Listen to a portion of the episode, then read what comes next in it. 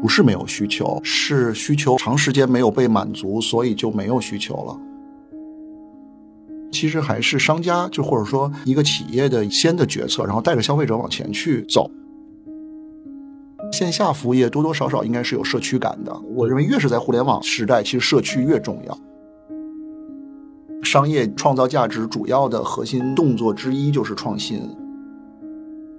我们所谓的精品业态，说直接点，需要披着小众的皮去干大众的事情。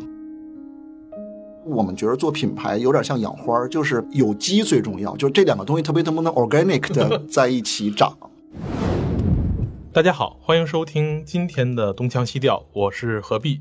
这一期仍然是由大观天下志与艺术商业共同合作制作的艺术季。今天我们请到了北京二环著名文化地标毕家修车铺和我与地坛咖啡馆的创始人卜天卜哥。卜哥作为一个城市文化地标的创始人或者是重要的参与者。对于当代城市的文化发展和未来的走向有什么看法呢？今天请他一起来和大家聊一聊啊！大家好，卜哥，其实作为有车一族，对于北京的修车地图还是比较清楚的。那在现在来看的话，大部分的汽修行业在我们日常生活里面是很难在北京的核心城市区看到的，大部分都在五环周边，而您却在北二环，就在地坛边上开了一家修车铺，而且还把这个修车铺运营成了一个文化地标。你当时是怎么想的？说要在这样一个核心的地方去开一个修车铺呢？就肯定有主观原因跟客观原因嘛。然后第一，那个。我不知道，就是现在说我们是文化地标合适不合适？我觉得可能还远远没有到这个情况哈。然后就是一个主观原因和一个客观原因。主观原因就是为什么想去做，客观原因是为什么可以做。嗯，那主观原因当然是因为整个这个商业项目的核心其实还是要给后市场一个新的选择，而且这个选择可能对标的更像是四 S 店，而不是街边原来的一些原有的一些选择。那么因为这个行业其实是典型的。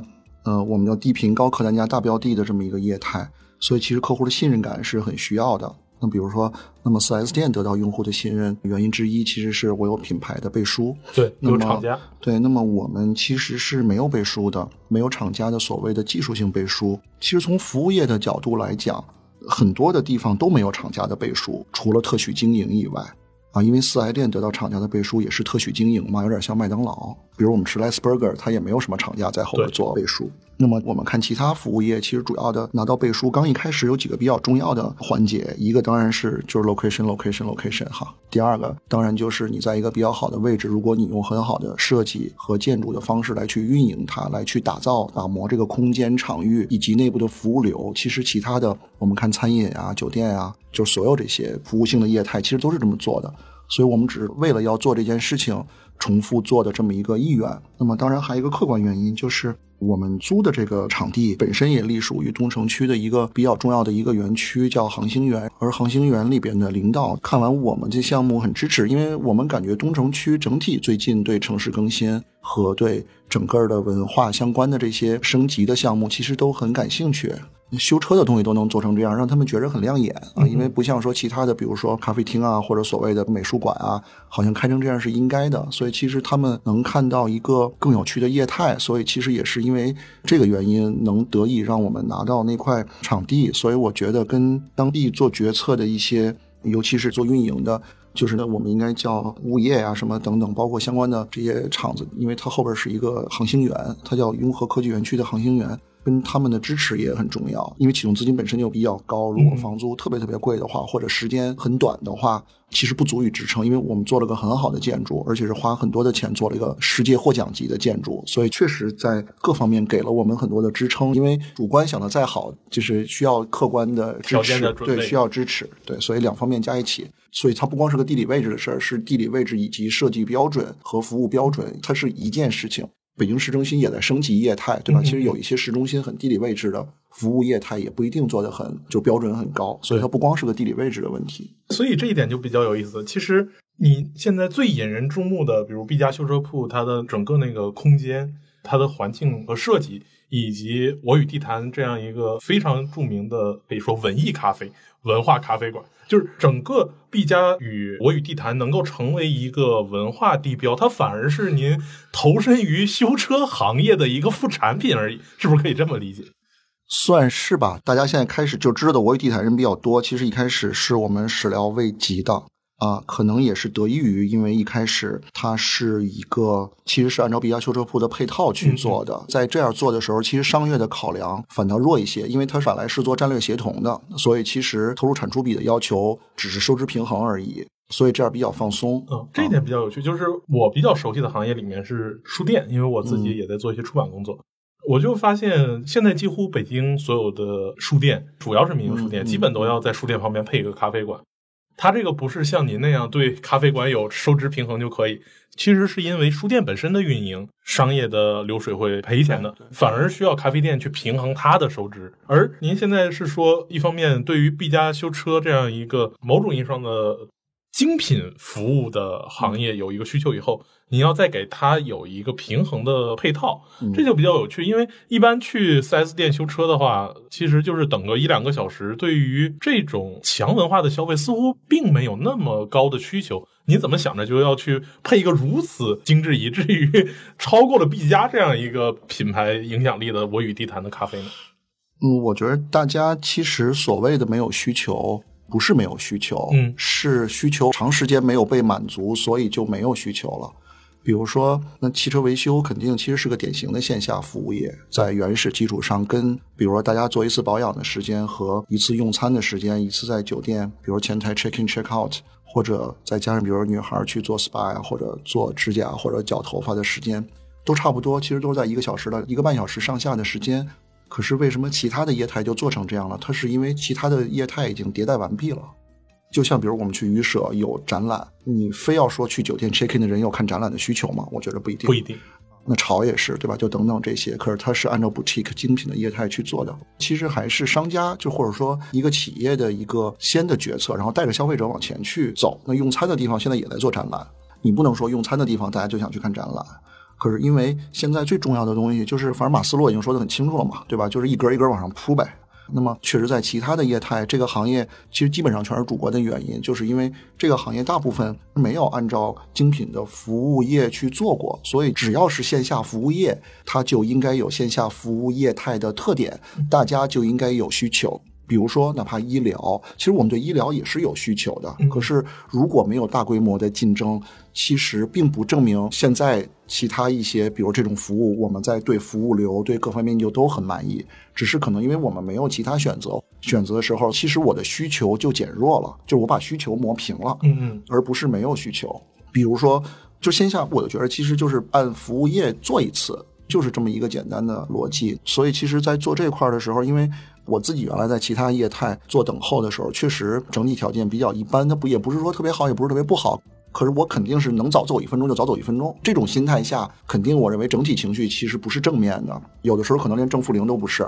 我就分分钟我就要走，这就是结果。那原因也很简单，因为其实你也不能说其他业态不管是四 S 店其他做不好，因为确实它每一分钱都是成本，它的人员它全是免费的。可是我并不认为免费是核心，因为对于有一些用户来说，其实收一些费用，我这一两个小时度过得很好，其实是需要的，对吧？为什么餐饮也好，酒店也好，说实话，轻轻松松，有的时候为了一个环境，客单价能出去十倍，对吧？二十的、三十的、二百的、三百的，甚至两千的、三千的都有人吃，对吧？酒店其实也是一百的、两百的，对吧？一千的、两千的、五千的、六千的啊，也都有人住。那为什么其他行业行，这个行业不行？而且我们是减价嘛，我们的价格其实是竞争对手的百分之五十到七十嘛。那所谓的新消费其实就是提体验降价格，所以其实就是我们把体验提上去。我认为其实是挺重要的一部分。当然还有一些原因，坦率讲，因为毕竟我们面对的客户肯定还是中端车和中高端车相对来说多一点。其实当时还有一个客观原因，能让这个项目得以成功，是因为整个项目的呃设计方其实也给了很大的支持，啊，觉得很有意思，有人去这么做一个修车的地方。然后我们其实也知道，这是他们在北京到现在为止也是唯一的一个建筑项目啊。然后他们的很多项目其实全做得很好。那我们能清楚这个项目很好，可如果只是给中高端的有车的人去做的话，坦率来讲，势必可能有一些收入条件没有特别好的，他就没有办法跟这个空间发生关系。其实线下服务业多多少少应该是有社区感的。我认为越是在互联网时代，其实社区越重要，线下越重要。对，因为其实大家关注的跟自己没关系的东西太多了啊。那社区解决的其实是个 relevance 的问题，是个相关性的问题。嗯，那么我们周边又是和平里很老的小区老社区，对对，和平里小区嘛，啊，然后旁边又是地坛、雍和宫这些，有北京很多很传统的居民。其实应该让他们去，因为正好我们咖啡这边又没有负责就是商务的责任，其实我们的价格定的也不高，所以能让大家多跟这个建筑发生关系，我们也觉着特别好。所以一定是要有一个，就是跟刚才我说的这个低频高客单价大标的对应的一个高频低客单价小标的的这么一个业态。而且我们很好奇这两个东西怎么去做联动，其实也在给我们自己的运营能力提出难度，因为以后的好的服务业一定是线下能力、线上能力和品牌能力三角一起发力的。啊，而这三角都同时发力的业态，或者说商家在汽车后市场这个业态，嗯，还比较稀缺。很多人是验证了线上能力，可是没有验证线下能力，或者线上线下能力印证了，可是没有印证品牌能力。我说的品牌不一定是知名度，嗯人人都知道的东西不一定，比如如家酒店，人人都知道，可是不一定品牌的美誉度对他可能想的就是便宜。其实可能倒给品牌，有的时候也会造成一些包袱，因为品牌向上迭代是很难的。嗯，雷军都做得很辛苦，对吧？回答这个问题，就回答五年不一定回答好，对，所以其实这是很难的。所以其实就做了这么一个东西，让他来做战略血统，其实也是一个试验品，因为商业其实创造价值主要的核心动作之一就是创新。就是你肯定有创新的商业，那么到底创新是什么情况，没有人知道，得验证去。对，需要数据验证，所以当时也不知道，所以地坛后来对，反而让我们觉得挺惊讶有点惊讶对，现在是习惯了，刚一开始挺惊讶的。对，我觉得消费者也给了我们一个比较好的反馈对对对，那刚才说的大部分都是您在创业过程中，其实对于不同商业模式的一个磨合的测验。那回到呃，我与地坛咖啡馆本身的内容上来说的话，嗯起名字肯定是因为您跟对于史铁生的这个文学的尊重和喜爱。喜爱有 有关，但同时您在空间里面不仅是咖啡馆，在我看来感觉也是一个类似像书店的咖啡馆，几乎没什么区别。但您很难想象说我在我与地坛里面喝咖啡的时候，旁边竟然是一个修车铺。嗯，这种强反差的时候，您在设计的时候为什么要这么去做？嗯，就也是两方面，有逻辑的思考，嗯嗯也有直觉的，就也有个人情感的判断。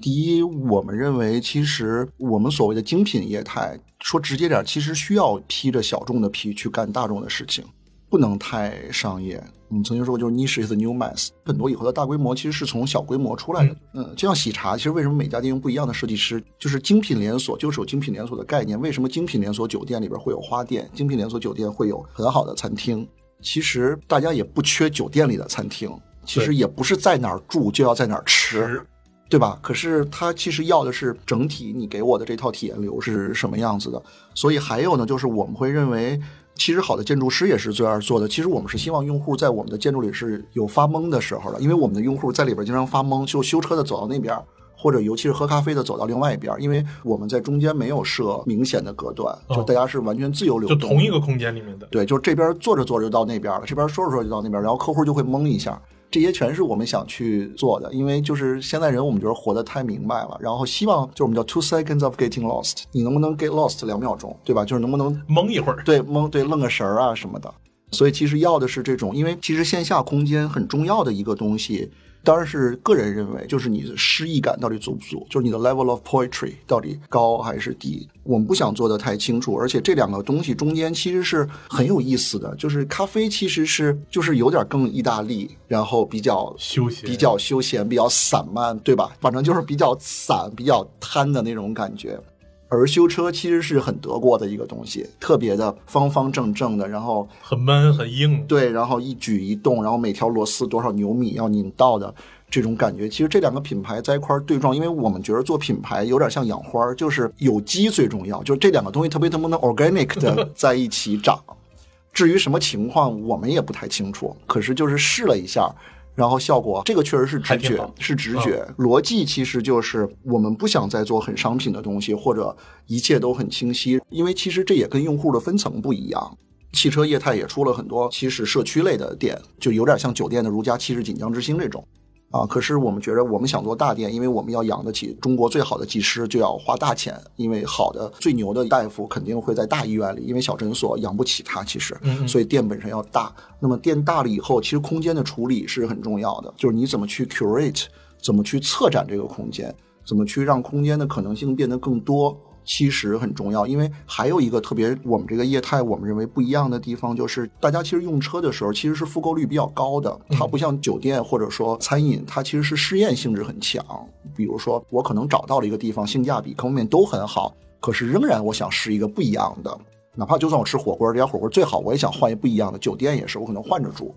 可是这个行业不是，这个行业其实大家有点像医院，就如果我找对你觉得很好的话，我愿意屡次回来。所以在做空间策划的时候，很重要就是哪些东西你希望他第一次看不到，第二次再看到，或者第二次也看不到。比如你如果没去洗手间，你又看不见我们特别开玩笑的写了一句莎士比亚的话，然后你下次去洗手间才会看到。我认为其实这是对用户的心智和知识水平和审美的一种尊重啊。简单例子就是我做完这个咱就复制呗，因为复制简单嘛，省钱嘛，对啊，就是一套模块我就来呗。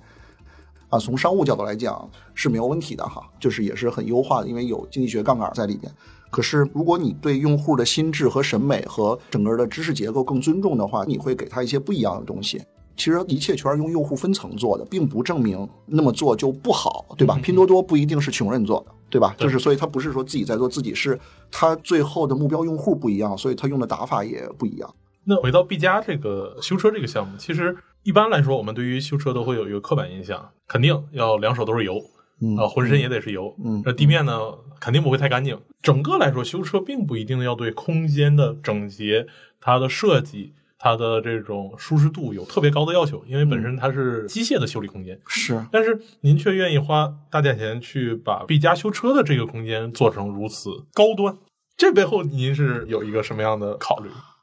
就是也有一个理性的逻辑和一个感性的逻辑，因为肯定是两边的哈。就是从理性角度来讲，就是我们隶属消费者满意度低的业态，在很多的时候，其实员工的满意度也不高。因为很多的消费者的很好的体验是由我们叫匠人精神，或者说什么日本那些所谓的职人精神的人去带来的，就是他对自己有个身份认同。可是为什么渗透分比较低呢？就是因为他们有的时候就自己也不太关心一些东西，所以其实员工的工作的空间要很好，因为修车是个很累、很累、很累的一个职业。嗯因为需要脑力和体力高度的结合啊。现在其实我们很多东西做的不够好，比如如果我们下次再做一家修车铺的话，我第一个要考虑的一定不是用户待在哪儿，就是我一定要为员工再多做一些，就是员工的修理空间要再多做一些，因为它是体力脑力高度的结合。因为现在汽车有很多的电路，而且尤其是我们就是排查故障的，它又不是生产厂家，生产厂家是顺着的逻辑，对，是顺着走的。对，排查故障是是逮贼的，说白了，他先偷东西，我后去逮他，对吧？就是你得比贼还厉害。所以其实它是故障排查的一个工作，而且不像我们坐办公室，有时候还能划划水，对吧？那他站在一个工具旁边，他停下来，所有人都看见我停下来了，所以其实很辛苦的啊。所以其实希望他们的生活环境不光是挣得多一点，是工作环境好一些。啊，还有就是，我认为这也是迭代的问题，就是也许在最早的时候的第一批餐馆，可能后厨也挺乱的，甚至不做明厨，对吧？对那么有的地方就开始做明厨，有的地方就开始去注重后厨到底干净不干净。也许有的地方一开始的饭馆满地也都是蒜皮哈，比如说或者至今也如此。对对对，就是或者什么，比如说杀鸡的血淋一下，可是它的标准是不断提升的。呃，因为我们这个就是后市场其实也是这样的，你可以理解为，因为我们大修比较多认上手术室，所以其实整洁和干净是很重要的。首先就需要整洁，你不能再给病人做手术的时候找一刀找半天，对吧？就是你整套东西都是要有规矩的。大家刻板印象也有，不过我觉得车间的环境其实整体市场都是越做越好，不光是 B 加，其实最近这几年其他的做修车的地方，我觉得车间的治理做的都挺好的，因为干净整洁是必须的。其实四 S 店做的也挺好的啊，我认为这个是呃应该去做的，不过确实设计感可能没有，我们是加入了一些设计感，嗯，后边还会慢慢再去迭代。所以终归来说，无论是您的空间成了文化地标，或者是您对于空间设计感的这些小心思，其实某种意义上，在我理解，可能都是一个副产品。它终归还是第一，服务于你的员工；第二，要服务于你的客户。是的，其实终归还是让人在这个空间里面待的比较舒服。是咱们就往大让一步，很重要的一个原因是说，其实让开来，从 B 加和我与地坛再扩大一点层面说的话，就是您所在的这个空间，它仍然是北京旧城改造的一个组成部分。嗯，而且就是因为北京旧城区是格外的大，是其实除了北京以外，像上海、像广州，其实还有中国很多的这个中小城市，嗯都在面临着这个旧城区重新改造，而且嗯几乎所有的甲方，其实就是政府方，都在考虑说我要怎么用旧城区的一些既有的空间去搞所谓的腾笼换鸟或者业态升级。嗯，那您其实是参与到了其中，那您作为一个参与者来看的话，从您目前的经历来说，您觉得目前北京的这种旧城改造，或者是说一个城市的旧空间的改造和重新焕发活力，您目前的运营状况来说是比较成功的吗？这是第一个。嗯，第二就是说，目前北京其实除了您所在的这个街区以外，还有其他的其实更偏艺术类的这种改造，比如像这个白塔、像烟袋斜街、杨梅竹斜街，甚至像七九八。但是这两年也会看到，就是说它的这个空间运营状况参差不齐，有好有坏。那大家开始对旧城区改造和重新利用有了一个，因为它的参差不齐，可能会有些怀疑。那您作为一个从业者来说的话，从您目前的运营状况来说，您觉得这种旧城区的改造发展模式有没有可能继续发展下去，或者未来的前景怎么样？我是这样认为的，就是说改造是改造，运营是运营，这是两个，这是两件事情。应不应该做？咱们这么说改造，就是说是保留原建筑类的改造，或者说尊重历史前提的改造。尊重建历史前提，有的时候也不是一点都不动，对吧？是保留那些啊，那这个肯定是要做的。这跟商务运营，坦率讲，我认为没有什么特别直接的关系，因为这是一个至少现代的在国际视野，或者说在一个很好的，也不能叫现代国际视野，对吧？想当初梁思成也是要这么干的，对吧？嗯，要去做，所以我觉得这个其实确实不是商业选择，这个是完全个人选择，而且这个个人选择其实如果再重复一遍的话，